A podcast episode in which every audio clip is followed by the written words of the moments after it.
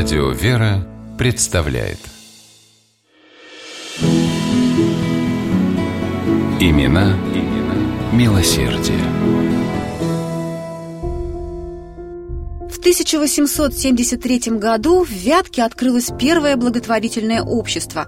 Как было написано в уставе организации, она имеет целью доставление средств к улучшению нравственного и материального состояния бедных города Вятки.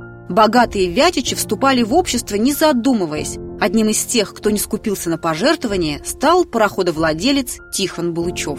Товарищество Волга-Вятского пароходства было хорошо известно жителям Казани и Нижнего Новгорода, Рыбинска и Астрахани. Оно облегчало жизнь тем, кто предпочитал путешествовать не железнодорожным, а речным транспортом. Соответственно, и на уровень доходов хозяин пароходства Тихон Булычев не жаловался.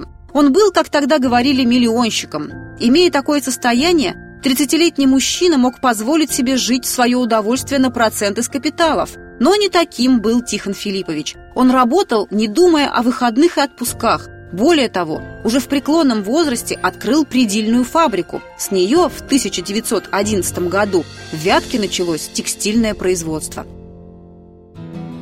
Тихон Филиппович прославился не только как талантливый коммерсант. Булычев был убежден, его средства гораздо нужнее убежищу для вдов и девиц, детскому приюту, дому трудолюбия, ночлежке и другим богоугодным учреждениям, попечителем которых он являлся. В 1904 году благотворитель выстроил здание для мужской гимназии. Учащиеся между собой называли Булычева Дон Кихотом за его высокий рост, благородные черты лица, а главное – за доброту. Ему действительно было не занимать благородство души. В голодном 1892 году Тихон Филиппович снабдил за свой счет всю губернию хлебом. На судах Булычева Вятичи впервые увидели электрическое освещение. Весь город сбегался к пристани посмотреть на сияющие лампочки. Тихон Филиппович содержал местные больницы. Для одной из них он приобрел первый в Вятке рентгеновский аппарат, а городу Орлову, в котором благотворитель родился – он пожертвовал 25 тысяч рублей на строительство здания реального училища и провел в Орлов электрическую и телефонную линии. В Вятке Булычеву принадлежало несколько домов. Один из них был настолько красивым, что в народе его называли «Вятским чудом».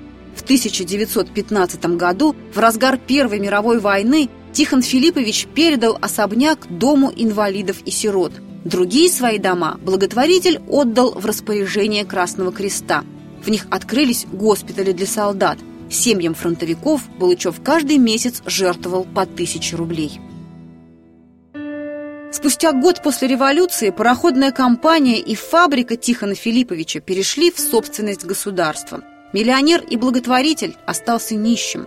О его заслугах перед городом новая власть предпочла забыть. Булычеву было негде жить. 80-летний старик скитался по квартирам своих бывших служащих, и целые дни проводил в молитвах. Он умер в 1929 году, но память о нем, сами того не зная, хранили все крупные драматические театры страны. Тихон Филиппович стал прототипом главного героя знаменитой пьесы Горького Егор Булычев и другие.